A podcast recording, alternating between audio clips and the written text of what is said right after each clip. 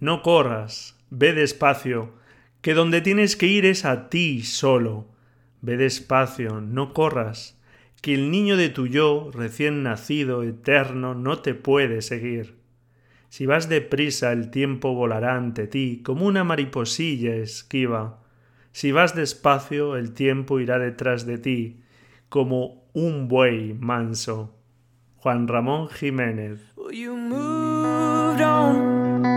You moved on, you flew away, you flew away with good reason to start over. To heal your heart from what I've done, from what I've done, and I'm sorry, love.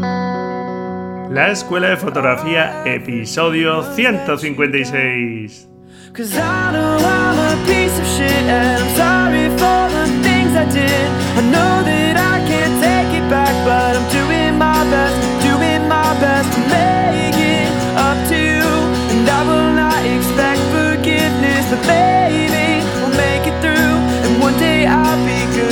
Hola, hola, ¿qué tal? Bienvenido a este nuevo episodio del podcast La Escuela de Fotografía. Un podcast para amantes, para aquellas personas que quieren seguir aprendiendo sobre este bonito medio de expresión que es la fotografía. Y como bien nos decía el poema de Juan Ramón Jiménez, este poeta español ganador del Premio Nobel de Literatura en 1956, no corras en tu camino de aprendizaje, tranquilidad, poquito a poquito y disfruta de todo el proceso como te decía en el episodio anterior.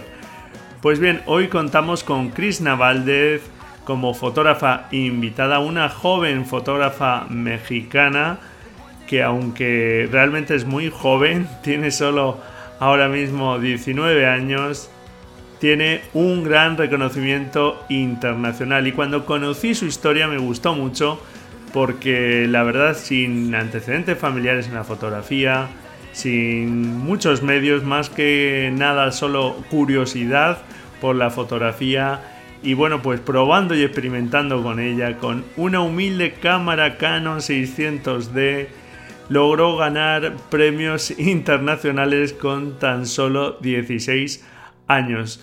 Y bueno, pues creo que es un buen ejemplo de cómo no hacen falta grandes medios, grandes recursos, ni viajar al otro lado del mundo, que oye, que puede ser estupendo para hacer fotos, pero que todo eso no es necesario si no puedes hacerlo, no es excusa para no conseguir buenas fotografías, para no interesarte por la fotografía y seguir aprendiendo. Hablamos con Kisna de creatividad, de esa escasez de medios que, bueno, pues que muchas veces no importa, de esa pasión y ganas que sí que hay que ponerle a nuestros proyectos, a nuestro gusto por la fotografía para seguir avanzando. Así que nada, espero que te guste la entrevista. Antes de dejarte con ella, te recuerdo que ya empezamos con los retos fotográficos. Eh, ahora está publicado el reto fotográfico número 44 sobre flores. En la nota del programa te dejo el enlace para que veas cómo puedes participar y también te animo a ello porque la práctica, como sabes, es algo fundamental para seguir aprendiendo. Y ahora sí, vamos con la entrevista a Krishna Valdez. Krishna Valdez, más conocida artísticamente como Krishna VR, es una joven mexicana de tan solo 19 años, especializada en fotografía construida y más concretamente en autorretrato.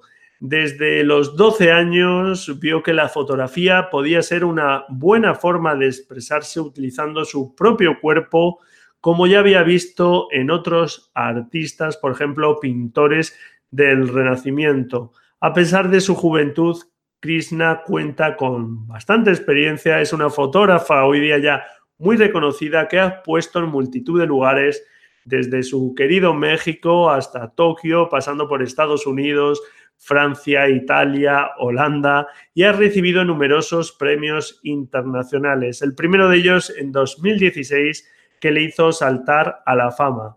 Su obra se caracteriza por la creación de atmósferas buscando narrar historias desde lo visual a través de personajes creados para contar ideas que hablan desde crítica social, eh, sueños, mitología, hasta temas de la vida cotidiana y desde aquel momento que saltó a la fama sigue creando su obra artística y participando en congresos, talleres, conferencias, compartiendo su forma de trabajar sencilla y creativa. Y es todo un placer tenerla hoy aquí con nosotros. Bienvenida, Krishna. No, muchas gracias. Yo también muy feliz de compartir aquí con ustedes. Pues un placer, como te digo, y agradecerte mucho que, bueno, pues en tu agenda hayas sacado un huequito para, para estar aquí con nosotros y compartir pues tu forma de ver la fotografía. La verdad es que conocí, lo comentábamos antes cuando nos hemos conectado, conocí tu, tu historia hace ya un tiempo y bueno, me encantó, la verdad, pues cómo pues desde bien jovencita ya habías empezado con, con la fotografía y, bueno, como pronto, pues además tuviste ese reconocimiento, porque en 2016 ganas el Siena International Photography Award en la categoría de jóvenes promesa, podríamos decir. Y bueno, pues allí realmente eh, contabas con muy poquitos medios, ¿verdad? O sea, y, tampoco te habías mm, previsto eh, dedicarte profesionalmente a la fotografía. No, de hecho, en ese premio tenía 16 años y antes de eso eh, tuve la primera exposición internacional a los 15 y esta vez no fui y iba empezando con mi trabajo. A los 16 eh, fue este premio en octubre del 2016, de hecho, y estuvo muy padre porque le dio mucho reconocimiento a mi trabajo con personas de todo el mundo y me abrió mucho los ojos de lo que podía llegar a hacer con el arte. Ahí lo tenía claro, yo lo quería hacer, eh, siempre fue mi pasión, pero no sabía lo importante que puede ser tanto para México como para el mundo este tipo de fotografía. Entonces creo que fue tanto inspiración como reconocimiento lo que me dio. Claro, y realmente entonces en aquellos comienzos, realmente la inquietud por crear una obra, por expresarte esa pasión que tenías desde ya muy jovencita, realmente superó la falta de medios que tenías en aquellos momentos. Trato de trabajando de la misma manera para demostrar cómo si eres creativo puedes transformar el medio que tengas en algo extraordinario. Creo que esa es como que mi lección, mi trabajo y mi cometido. Entonces ahora siento que, claro que tengo muchos más medios que los que tenía cuando comencé, pero no me limito a no crear por no tener algo. Y creo que es lo que debemos de buscar todos como creativos. Claro, claro que sí. Me encanta que digas eso, porque muchas veces es verdad que que nos ponemos nosotros, yo creo, esas excusas de, claro, es que mi cámara o es que yo no tengo acceso a esos modelos, etcétera, cuando, bueno, pues al final, si como tú estás diciendo, la idea, esa creatividad, si la tienes y te esfuerzas un poco, pues con medios escasos o demás, puedes construir muchos tipos de fotografía. Y no importa de qué manera llegues al resultado, mientras lo hagas y mientras trabajes por eso. Los límites son mentales. Hoy día además impartes talleres de creatividad, de fotografía creativa. ¿Realmente consideras que todos somos creativos? Eh, creo que hay personas que nacen con ciertos dones, en ese podría ser la creatividad, hay veces que ya desde niños yo creo que todos somos creativos, todos nos imaginamos cosas, todos le tenemos miedo a algo por esa imaginación que tenemos. Y crecemos y perdemos este don. Yo creo que todos nacemos creativos, pero si nos mantenemos como niños, eh, siempre vamos a ser soñadores y siempre vamos a tener esa creatividad.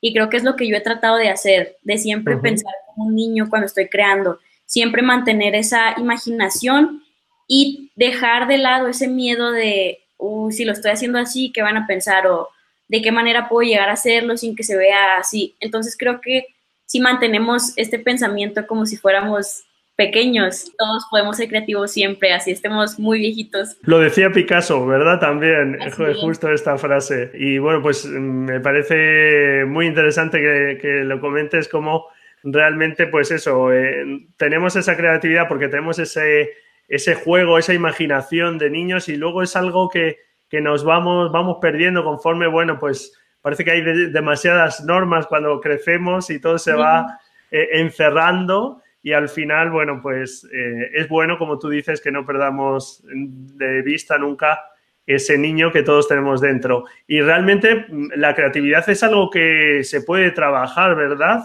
¿Qué recomendaciones le darías para una persona que crea que, se, que es poco creativa o que es nada creativa? No, yo, yo es que soy incapaz de hacer esas cosas porque no tengo nada de creatividad. ¿Qué consejo le darías? Pues cuando me preguntan cómo me inspiro, creo que piensan que soy egoísta y que no lo quiero compartir, pero en realidad es mucho más fácil de lo que las personas se imaginan. No tengo ningún ritual de inspiración, o sea, solamente nacen, pero creo que el darte cuenta de cómo tus vivencias te han transformado como persona, de qué cosas te gustan, qué cosas disfrutas, las personas que tienes en tu vida, las películas, los personajes, las canciones con las que te sientes identificado. Cuando te pones a analizar todo eso y en qué ha cambiado en tu vida, porque de verdad las cosas que vemos, las cosas que leemos, las personas que tenemos en nuestra vida son los que son lo que construyen lo que somos. Entonces, si te das cuenta de eso, puedes ir alimentando esta creatividad y esta inspiración. Yo siempre digo que mi propia vida y cómo veo la de los demás me inspira, los viajes me inspiran, entonces, desde el momento que estás buscando hacer cosas diferentes, tener otra perspectiva de las cosas, de ver más películas, leer cosas que a lo mejor y sientes que no te van a gustar, cualquier cosa que se trate de aprender en tu vida te va a servir de inspiración y te va a hacer una persona más creativa, porque siempre vas a estar pensando en cualquier medio que te pueda ayudar a crear. Y yo siento que ahora yo ya pienso como un ser creativo porque pues tengo años dentro de esto pero si uno empieza a pensar así con esa imaginación y con esas ganas de crear, de cualquier cosa que vivas va a salir la inspiración para hacer una foto o arte en sí. Claro, estoy totalmente de acuerdo. Y es que esto de la fotografía es realmente eh, algo que va mucho más allá, es un medio de expresión y no es algo que se reduce a algo técnico, que muchas veces nos quedamos ahí en esa parte técnica y realmente echar mano de, como dice, de esa vivencia, de esos sentimientos, de lo que nos mueve por dentro para explotarlo o expresarlo, digamos, a través de la fotografía, es lo que nos va a dar, digamos, las vías, ¿verdad? O las pautas para saber qué podemos sacar o qué, qué temas, qué temáticas o cómo nos gusta expresarnos a través de la fotografía. No quedarnos solo en lo técnico, porque naturalmente eso al final eh, no, nos va a conducir, si no somos capaces de expresar, nos vamos a quedar en algo pues muy superficial. Sí, claro, yo creo que lo técnico, o sea, no quitando las personas que se enfocan más en esto, pero lo técnico lo podemos encontrar en una escuela, lo podemos aprender, pero la visión y tu mente creativa nadie más la va a tener. Entonces creo que si tú le pones este trabajo a lo que haces, va a ser único, va a ser auténtico, porque nadie va a tener tu cabeza, nadie va a tener las cosas que tú has vivido. Nadie, por más de que esté tocando el mismo tema, nadie lo va a hacer desde tu perspectiva. Entonces creo que esto es lo importante, ser bueno técnicamente, buscar que tu foto tenga la mejor iluminación, composición, etcétera, pero que no te quedes en esto, que te quedes en la parte de que necesitas ser auténtico tu trabajo y tener tu visión. De cualquier manera que la quieras plasmar, así no sea en la fotografía artística, creo que tiene que tener este, este avance, esta, este contraste de las cosas. Totalmente de acuerdo.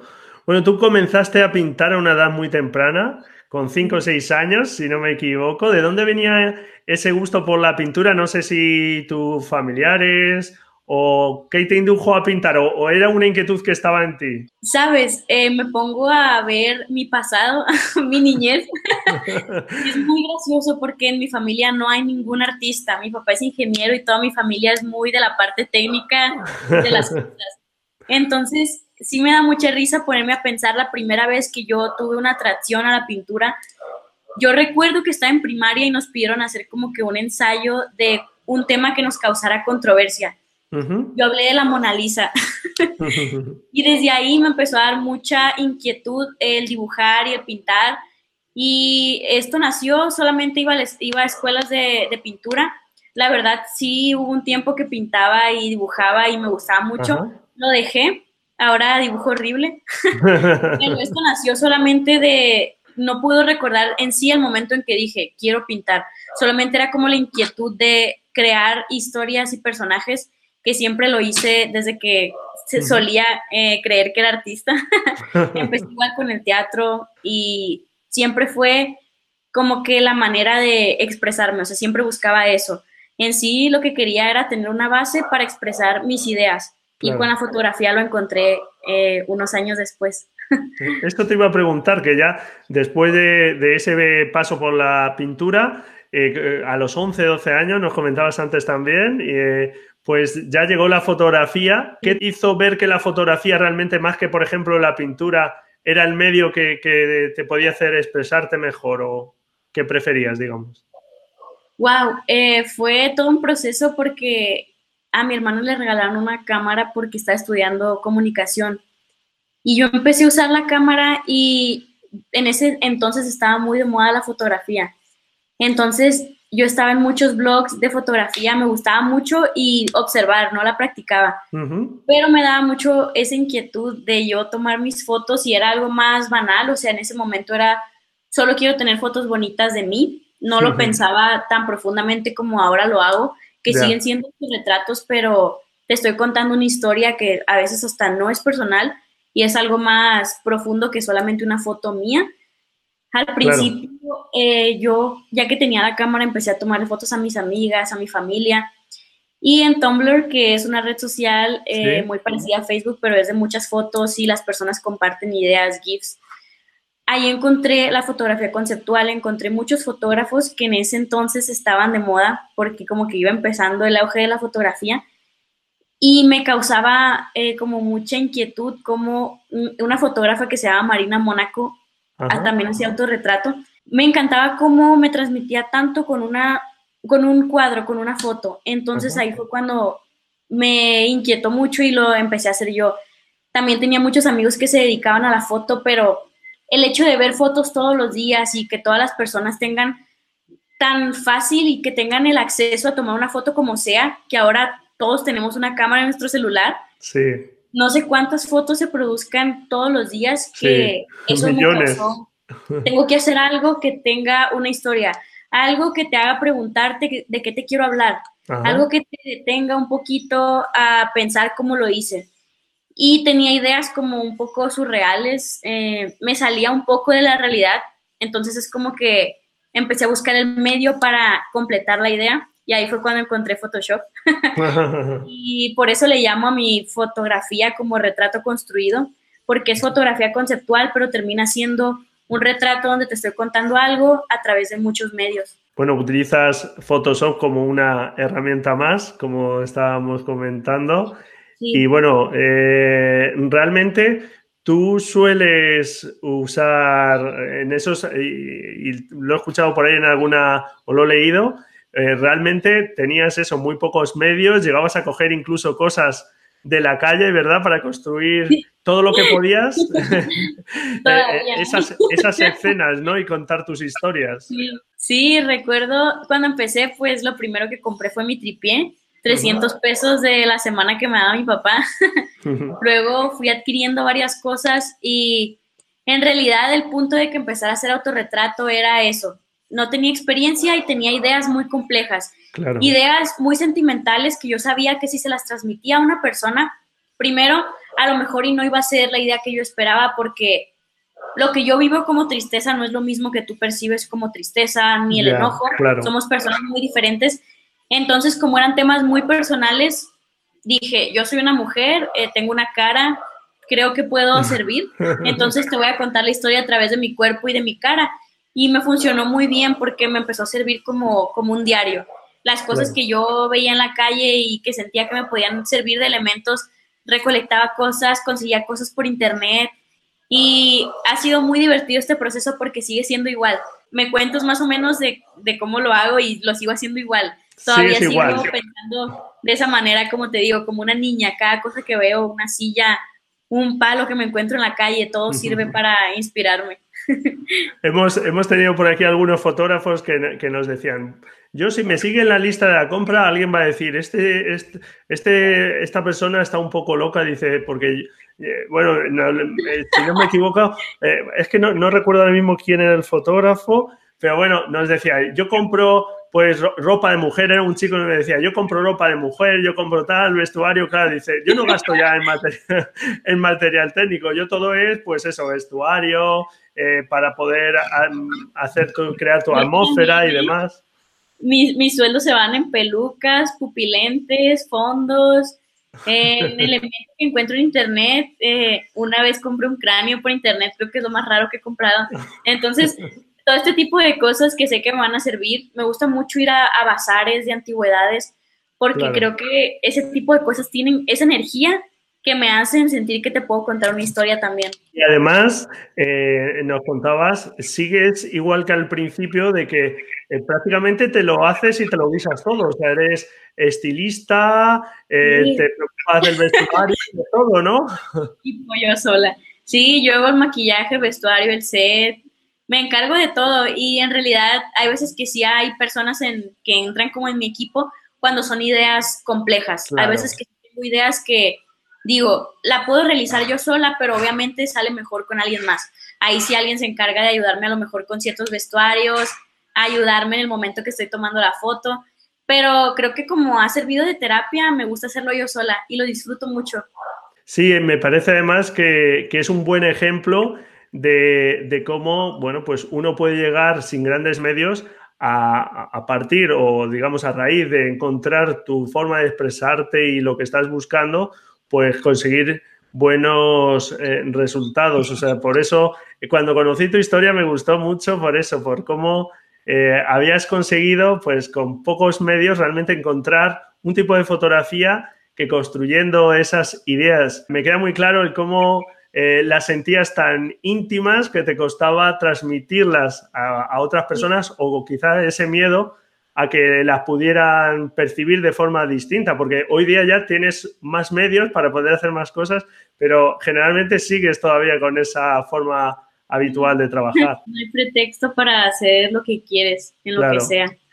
Es que muchas veces, como te digo, nos ponemos, eh, como te decía antes, yo creo muchas excusas siempre para decir, ah, es que claro, yo no tengo estos resultados porque no tengo estos medios, estos modelos o este escenario, pero al final, pues si no tienes ese, como tú dices, pues puedes conseguir quizá algo que se parezca un poco y hay herramientas, como nos comentabas, como Photoshop, que te pueden ayudar a darle al final ese toque para que al final tu fotografía pues transmita, que es lo que, lo que importa. Realmente una pregunta que no es nada fácil. ¿Qué es para ti la fotografía, Kisna? ¿Qué es para mí? Eh, qué difícil pregunta. ¿Verdad? Pues, ha sido el medio que me ha permitido compartir mi visión con el mundo.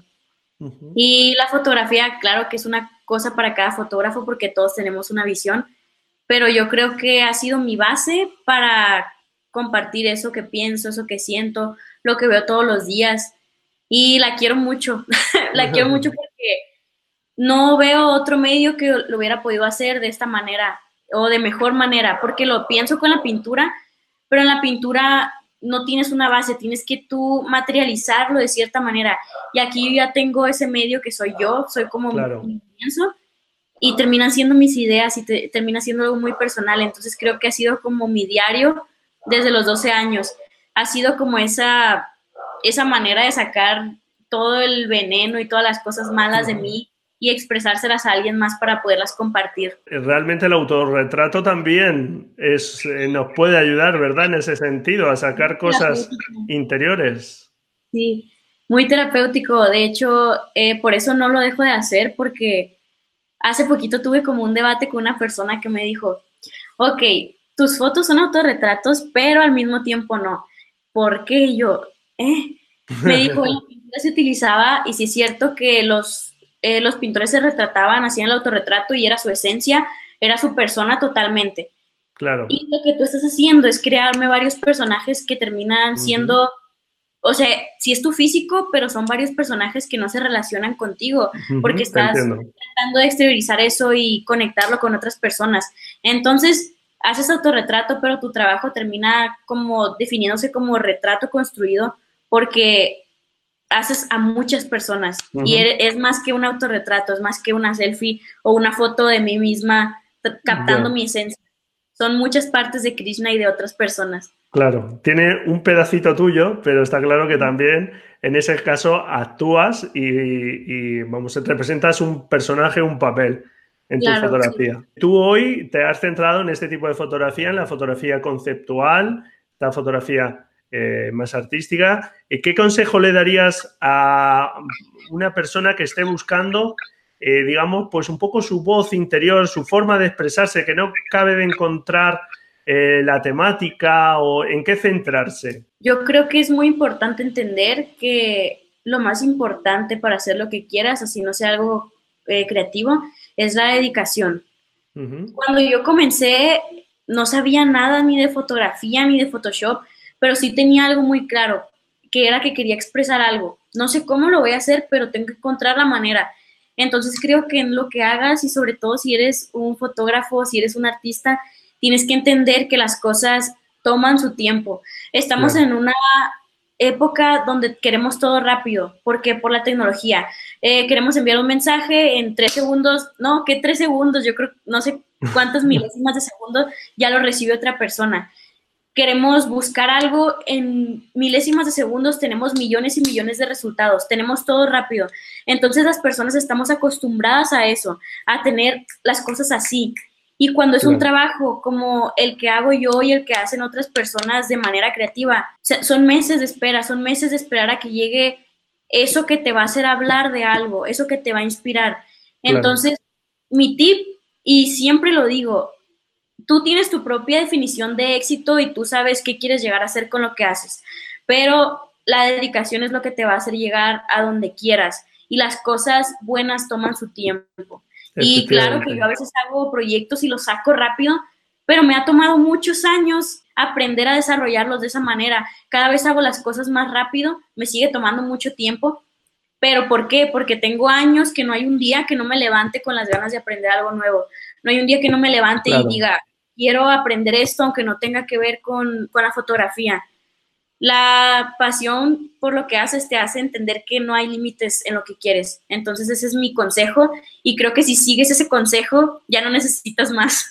Pues sí, estoy totalmente de acuerdo. Has comentado varias cosas súper interesantes, la pasión, que efectivamente es un ingrediente básico, esas ganas de, de aprender cosas nuevas a diario y esa paciencia también necesaria, porque como eh, como bien dices, las cosas eh, me ha parecido genial que lo comentes porque es verdad que hoy día queremos los resultados, como además has hecho el gesto de chasquear los dedos súper rápido, porque claro, vemos la foto de otros fotógrafos y tal y nos gustaría enseguida conseguir esas fotografías, pero tú has indicado el, camino, eh, la paciencia, la pasión y si nos centramos en eso que otro que nos comentabas antes de mirar hacia adentro para ver qué nos gusta, qué nos preocupa, nuestros sentimientos, lo que tenemos dentro, pues eh, eso nos va a dar, digamos, aunque nos lleve un tiempo, está claro, pero ahí vamos a poder sacar qué es lo que nos gusta transmitir, cómo nos gusta transmitirlo, etcétera. Y vamos, me parece un consejo genial. A ver si los oyentes toman buena nota de él. Espero que sí. Seguro, seguro que sí. Eh, bueno, realmente hablabas también de ese proceso creativo. ¿Cuál es ese proceso que sueles tú seguir desde que se te ocurre una idea hasta que, bueno, pues eh, la puedes ejecutar y, se ve ya la foto terminada? Uy, eso es un proceso divertido porque es largo, como te digo, pasa de maneras muy diferentes, pero casi siempre es que siempre en mi cabeza está como que rondando varios sentimientos, varias ideas varias cosas de las que siento que quiero hablar, pero mi cabeza siempre trata de sacarlos de una manera eh, metafórica, te podría decir. Entonces puede ser que haya vivido cosas eh, este mes y están rondando en mi cabeza y luego encuentro como que un elemento, algo que me pasa y se relaciona para contarlo, una historia. Entonces es este proceso de inspiración que es lo que es en lo que más tardo de hecho. Puede durar meses y meses, hay veces que duro con una idea hasta, he durado con una idea hasta dos años. Entonces, por eso te digo, nunca sé cuándo va a salir o si sí es buena o si no, por eso la tengo como que descansando en mi cabeza. Hay ideas que la, se me han ocurrido un sábado y para el lunes ya sé cómo la voy a desarrollar. Es depende cómo esté mi cabeza de inspirada en esos momentos. Eh, siempre trato de sacar las cosas, como te digo, de una manera muy metafórica porque me gusta mucho la mitología. Me gusta mucho también leer sobre religión porque me gusta captar la manera en la que quieren transmitir algo de que es la misma historia, pero con diferentes culturas. Entonces, me ha servido mucho en, mi arte. Y después de esto es conseguir las cosas, no sé cómo las voy a conseguir, a veces son cosas muy difíciles. Una vez tuve una idea sobre la evolución y quería estar saliendo de un huevo gigante. Entonces, es pensar qué hay en mi realidad o qué hay en la naturaleza o qué hay en mi mundo que pueda ser parte de la foto y que con Photoshop pueda completar la idea que tuve. Entonces, esto también me toma a veces tiempo, pero como ahorita ya tengo, como dices, más medios, eh, a veces hasta publico, oiga, necesito este instrumento, necesito esto. Y siempre hay personas como de que lo puedes conseguir aquí o mira, yo tengo uno y te lo presto.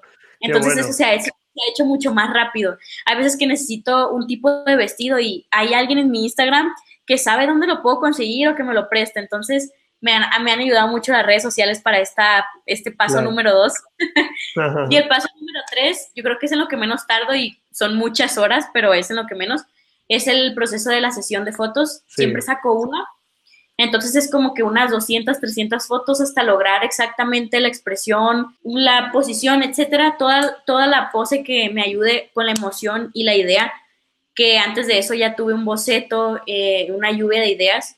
No siempre hago este dibujito, pero casi siempre para tener en claro dónde voy a situar los elementos y a mí. Y después de esto, pues es el proceso que me gusta muchísimo, porque aquí ya estoy viendo esa idea, ese pensamiento plasmado, que es revelar la foto y editarla en Photoshop. Aquí ya la idea se transforma y se convierte en lo que pensé desde el principio. Sí, es todo un proceso. Has comentado varias cosas interesantes desde esa concepción de la idea que yo suelo recomendar, ¿verdad? Llevar siempre a mano una libretita o un móvil para que no se nos vaya ninguna de esas ideas, que las ideas enseguida se nos van. Sí, yo siempre traigo o mi libreta o el blog de notas del celular y estoy anotando cosas. Hay veces que hasta palabras, hay veces que alguien dice una palabra y digo, me sirve para un título, me sirve para ver la definición y que me sirva de inspiración, entonces la inspiración está de todos lados y si no la aprovechamos, estamos usando mal nuestras vivencias. Claro, claro, claro. Y luego hay otra cosa que también me ha parecido interesante es que de cada sesión, es decir, después de tantas horas de trabajo desde la idea hasta, bueno, pues toda la producción de la fotografía, la captura, el revelado y demás, y, nos comentabas que te quedas con una sola foto de esa sesión, ¿verdad? Que es la que eh, finalmente eh, trasciende de todo ese trabajo, porque, y me parece genial porque muchas veces creo que pecamos de, al principio de enseñar muchas fotografías parecidas de un mismo trabajo y al final, ¿verdad? Eso puede hacer que, la obra en conjunto o el conjunto de fotografías pierda un poco de impacto, ¿no? Sí, en sí yo saco una, he tenido ideas donde digo, va a ser el mismo personaje, la misma historia, pero voy a cambiar esto, entonces van a ser más fotos. Lo he hecho como tres veces porque casi siempre me imagino solamente un momento congelado, una historia, entonces es como voy a trabajar totalmente en mi expresión corporal, en mi pose, en transmitir esta historia, pero lo voy a hacer en una sola foto. Además que el proceso de edición son horas y horas. Imagínate que hiciera más de una foto, es, es mucho tiempo y siento que con una sola puedo causar esa fuerza. Si haces las fotos necesarias para conseguir esa foto que tú tienes en la cabeza, que tienes ya clara y dices, eh, de todas estas, esta al final esta es la foto y adelante.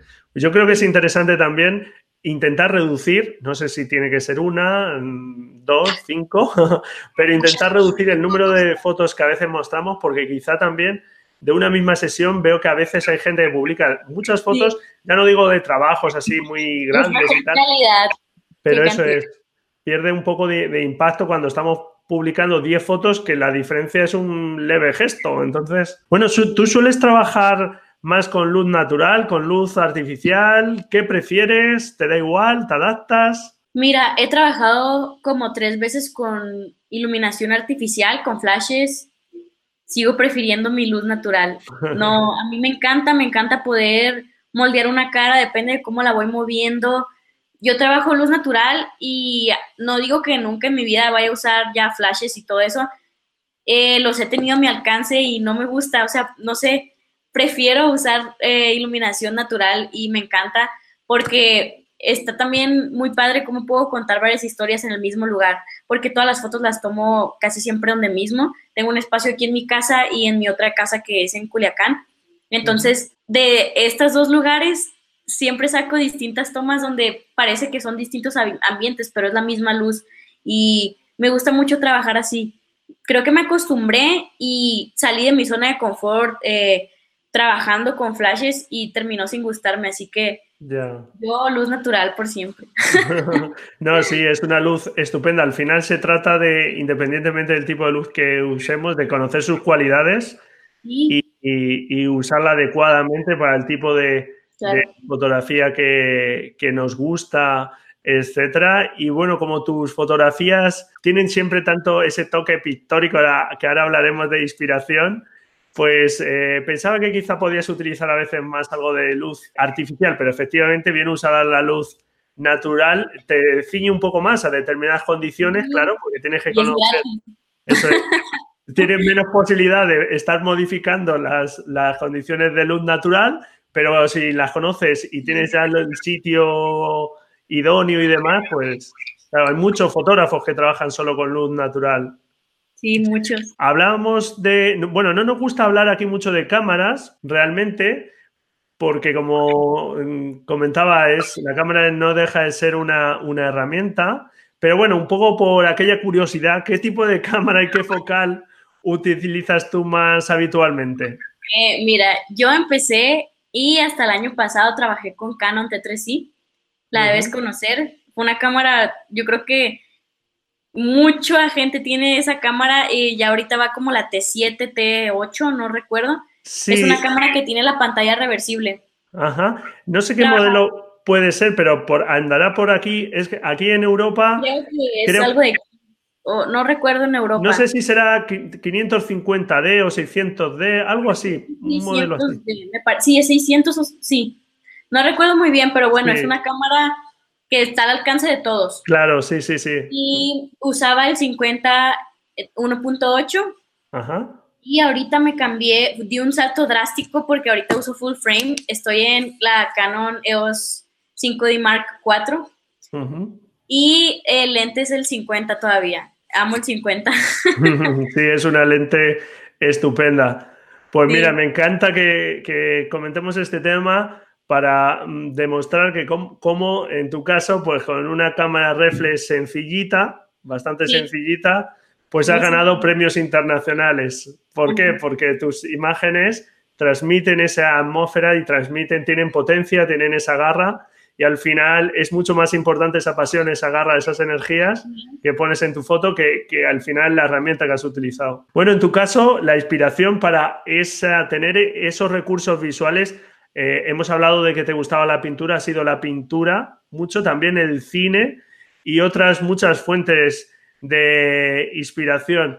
Eh, no sé si nos puedes dejar alguna recomendación de películas, de autores, de pintores, de lo que quieras. Eh, me gusta mucho eh, leer sobre mitología nórdica, romana, griega.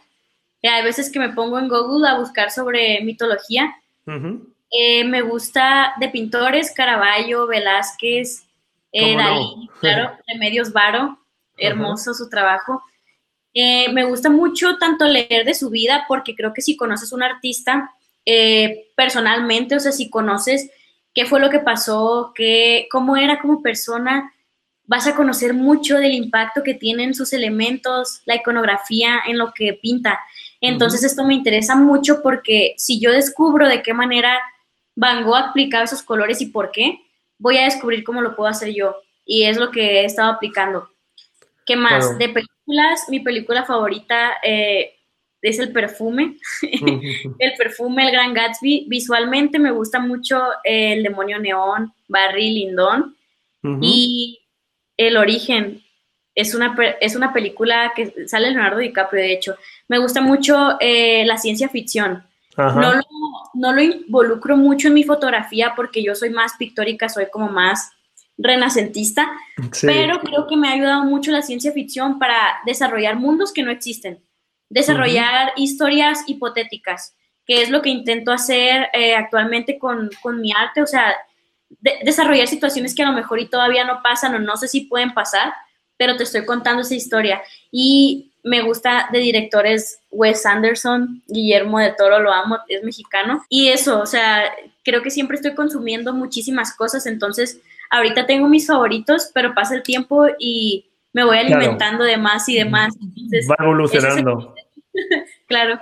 Qué importante es esta referencia, ¿verdad? Para, para seguir evolucionando, para tener esas, esa inspiración siempre, esos temas de los que hablar, esas formas de expresarnos, esas referencias que, como decíamos antes, para encontrar tu propia voz son tan importantes. Eh, hablabas antes de, por ejemplo, del uso del color eh, a través de la pintura que te ha dado esos recursos. Ah, por ejemplo, de la pintura, ¿qué crees que te ha aportado fundamentalmente a nivel compositivo, a nivel color, luz? Me ha aportado muchísimo. Creo que la pintura hizo que encontrara mi estilo. Yo recuerdo la primera vez que dije, quiero que mis fotos se vean así, quiero que la gente reaccione de la misma manera que yo estoy reaccionando al ver esta pintura. Fue la primera vez que fui al Museo de Louvre. Empecé a ver pinturas de pintores que yo ni conocía. La Mona Lisa, pues me ha impactado en toda mi vida, pero pues fue como, ok. Vi pinturas que me empezaron a explicar de qué manera utilizaban las sombras y las iluminaciones. Qué importante la sombra, ¿verdad? También, que muchas veces hablamos de luz, pero la sombra es tan importante como la luz. Sí, es el complemento. Yo siempre digo, cuando me preguntan, ¿cómo haces que tus obras tengan ese look de pintura? Sombras e iluminaciones y ya. No tengo otra, otro secreto además de eso. Si tú aprendes a manejar estas dos cosas, le puedes dar ese look eh, de pintura. Muy gracioso porque los pintores buscaban darle realismo que pareciera mm, fotografía y ahora estamos buscando que parezca una pintura. Entonces, es esto, yo creo que me ha ayudado de todas las maneras posibles para composición. Hay veces que veo una pintura y me inspira la composición y digo, quiero situar a, mis personajes de esta manera. Para la ambientación me ayuda mucho a wow, con este color, este pintor logró que la atmósfera se viera así. Con este azul me está dando tristeza o con esta oscuridad me está transmitiendo eso. Entonces creo que todo mi proceso de ambientación, de composición, de desarrollo de una historia, la pintura me ha servido mucho. Tanto para los personajes, yo soy mucho de hacer alegorías, de transformar una palabra en un personaje, de darle ese, ese ser mitológico que mucho lo hacían en, la pintura antes. Eh, soy muy iconográfica también. Eh, ya no, obviamente ya no respeto como que ese glosario que tenían antes de iconográfico, pero voy involucrando nuevos elementos que ahora soy muy contemporánea y puedo hacerlo, entonces me siento feliz por eso.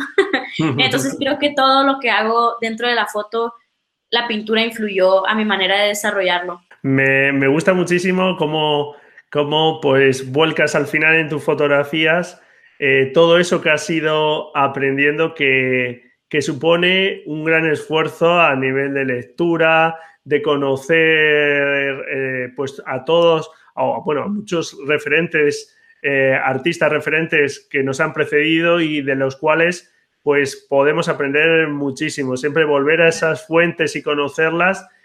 hagas al final un tipo de fotografía que se parezca más o menos, bueno, de fotografía o de pintura o de lo que sea, al final tener esas referencias siempre nos da un bagaje y unas posibilidades creativas enormes. Y me parece que estupendo que las pongas en valor y efectivamente que los podamos ver plasmados en tus estupendas fotografías. Del uso del color, por ejemplo, que me parece muy interesante, en tus fotografías lo usas muy bien. ¿Qué consejo nos darías para sacar buen partido al color?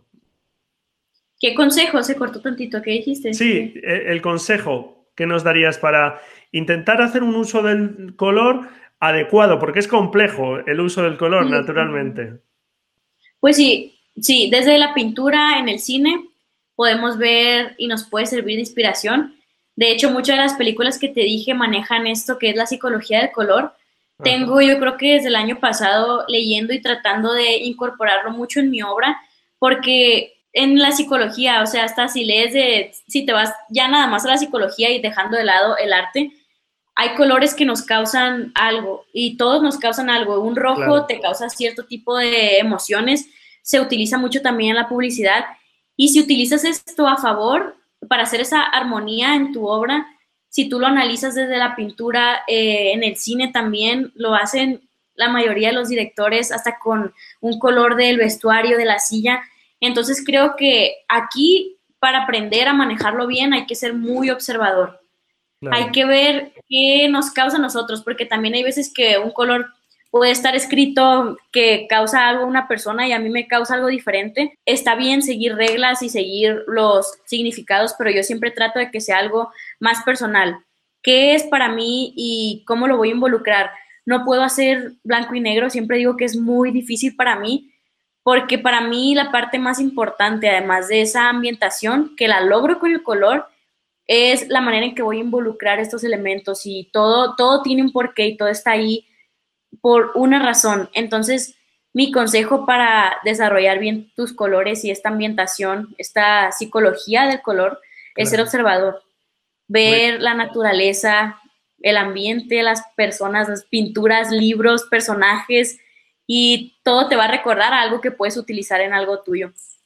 Muy bien, esa psicología es tan muy importante del color. Luego yo también suelo recomendar eh, ser, eh, digamos, eh, comedido en el uso, en el uso, en las gamas de colores, empezar por pocos colores y eso es, porque es más fácil controlar ese efecto a través de la psicología que tú nos comentabas, del efecto que van a tener, que muchas veces el error es empezar a meter muchos colores y al final, claro, pierde impacto el uso del color. De hecho, yo empiezo en la edición a quitar colores, hago una corrección selectiva y eso es hay veces que mi foto tiene muchos colores y no me doy cuenta, entonces voy quitando colores. Me voy a los rojos, los verdes y voy desaturando porque sé que al final yo voy a lograr el tono que, quiero. Entonces es, eso que dices está es perfecto porque si, si tú empiezas saturándote y llenándote de colores y llenándote de más y más ideas y de lo que quieres transmitir, al final vas a tener cinco opciones que el color va a hacer que la idea sea algo muy diferente. Entonces, primero trato de, saturar los elementos y al final ya voy involucrando totalmente esos filtros que me van a hacer llegar a la idea. Muy bien, estupendo, estupendo. Nos ha quedado muy claro y, es estupendo que lo, que lo comentes. Bueno, ¿y qué se siente de ver obras que están en el Louvre a ver tus obras en el Louvre en París? Y recibir esos premios internacionales. Vamos, eh, supongo que no, no coger en sí mismo, ¿no? Pues es algo importante, ¿sabes? O sea, desde el principio, la primera cosa que hice internacional no lo creía y es porque eso me ha ayudado mucho a entender el valor que tiene el trabajo que hacemos cuando nos esforzamos por las cosas. Claro. Cuando empecé, obviamente, uno de mis sueños iba a ser estar en un museo, yo que me iba a imaginar que iba a ser en mi museo favorito.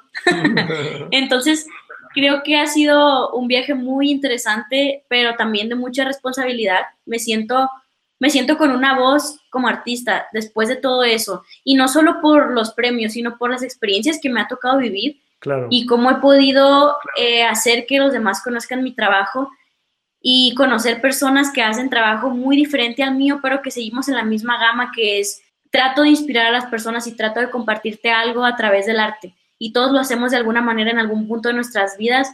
Y si yo lo puedo hacer a través de esto, pues me siento muy afortunada. Una experiencia estupenda la que hayas, has tenido que vivir y seguro que esos premios siguen, pero como tú bien dices, más allá de los premios, ese crecimiento personal que, que uno experimenta y ver, bueno, pues el progreso que uno va haciendo y demás, porque seguro que como tú nos has comentado, y hay que empezar así, uno no puede empezar visualizando, o bueno, pensando en el final, sino que hay que disfrutar, solo yo decir aquí en el podcast, de todos los pasitos que vamos dando, sin obsesionarnos por el final. El final ya llegará cuando tenga que llegar, ya llegaremos donde lleguemos, pero disfrutar de todo el camino. Sí, de hecho sí, los... No siento que esto sea la parte importante, eh, claro que es algo interesante porque qué padre que a la perspectiva de ciertas personas mi trabajo sea el mejor, pero esto no significa nada. Si tú eres una persona que solamente goza de, compartir su trabajo y no te interesa este tipo a lo mejor de concursos, creo que no es algo que sea esencial porque muchas personas a veces es como que, ay, perdí esto y me siento fatal porque siento que no soy bueno. Para llegar a ese tipo de contacto, ese tipo de, de triunfo, se puede decir, estás ante los ojos de una perspectiva. Entonces, está bien y se siente bien, pero yo sé que es solamente ante los ojos de ciertas personas. Entonces, me siento muy especial que me haya ayudado a compartir mi trabajo para más personas, pero sé que no es lo que vale mi trabajo, hay algo detrás de eso. Y te lo comparto porque muchas personas sienten que si ya no ganan un concurso, si no están en una convocatoria, su trabajo se devalúa o vale menos. Y eso es lo que menos importa, lo que importa es lo que metas de sentimiento y la pasión que tienes por lo que haces, no, no que tantos premios tengas. Claro, claro. Es, estupendo que lo comentes porque así es. Hay muchas gente, muchas personas que pueden sentir que su trabajo quizá pues no merece la pena o que no, no tienen la calidad suficiente o que no van a ser capaces. Cuando, bueno, pues el tema de concursos es un mundo aparte, ya lo hemos comentado aquí también en el podcast muchas veces. Y, también hemos comentado cómo realmente el éxito es una, eh, es una cosa interior. El, realmente el éxito que nos debería llenar o que deberíamos buscar es sentirnos bien con nosotros mismos, con lo que creamos, porque eso ya es una recompensa enorme y sí que no va a depender de los otros, sino de, nosotros mismos. Es que el éxito lo defines tú a través de las cosas que te hacen feliz. Y el error que tenemos muchas veces es basarnos en la vida de alguien más o lo que está haciendo alguien más o lo que alguien más define como éxito.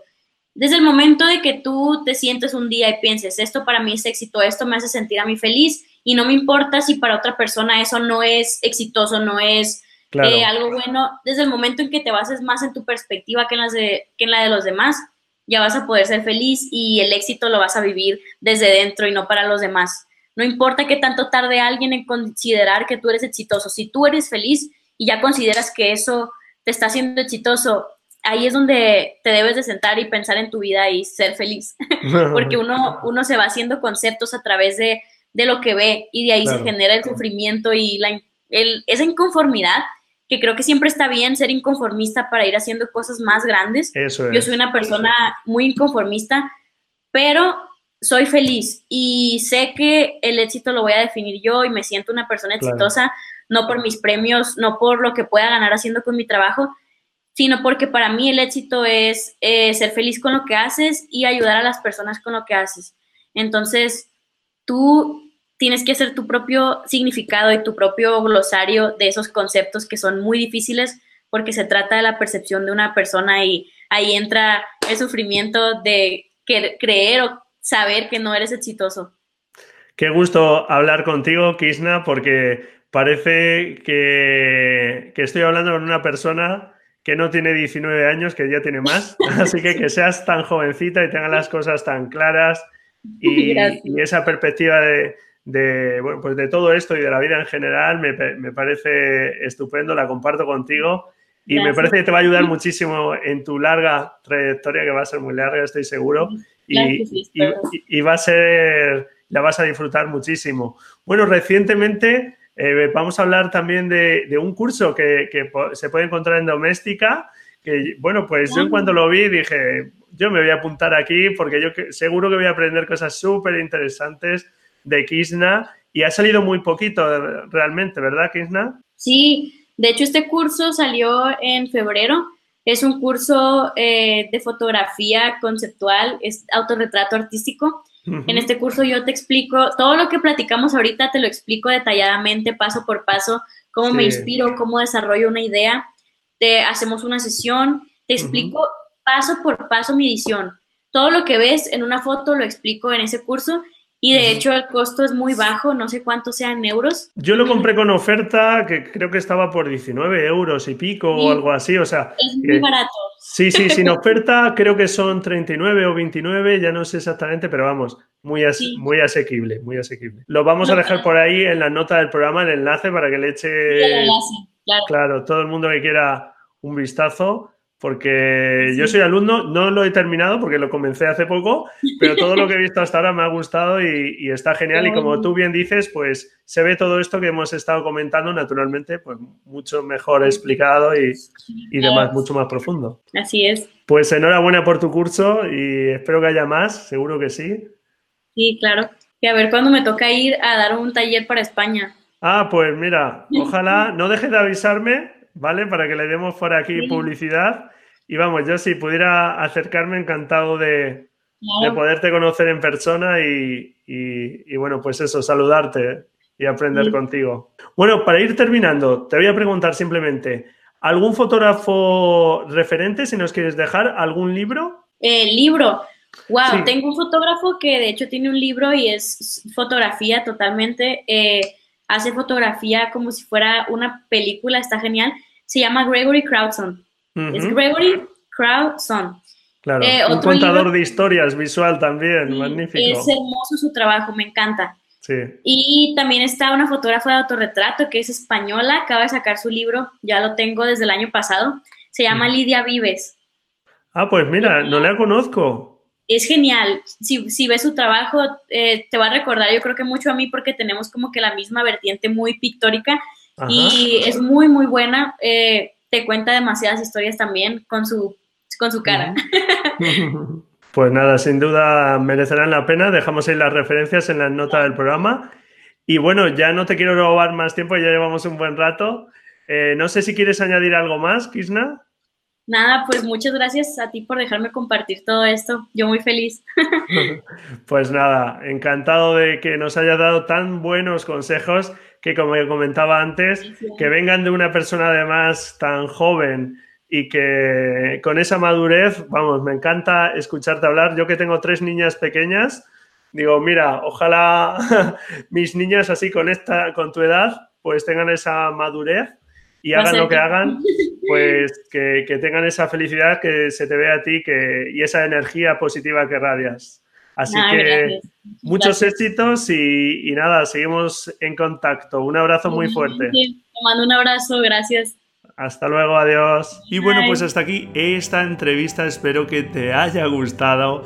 Como has podido comprobar, Kisna es una chica muy alegre, con las cosas muy claras. Y bueno, pues creo que es un ejemplo estupendo de lo que se puede conseguir con gusto, con curiosidad, investigando más que solo en temas técnicos, en aquello que nos gusta, en lo que nos mueve por dentro para despertar esa curiosidad, esa creatividad que todos llevamos dentro. Espero que te haya dejado cosas interesantes Muchísimas gracias por estar ahí al otro lado. Encantado si me dejas tu valoración y tu reseña en iTunes, tus comentarios y tu me gusta en iBox. Felices fotografías y nos escuchamos la próxima semana, si tú quieres, claro. Adiós.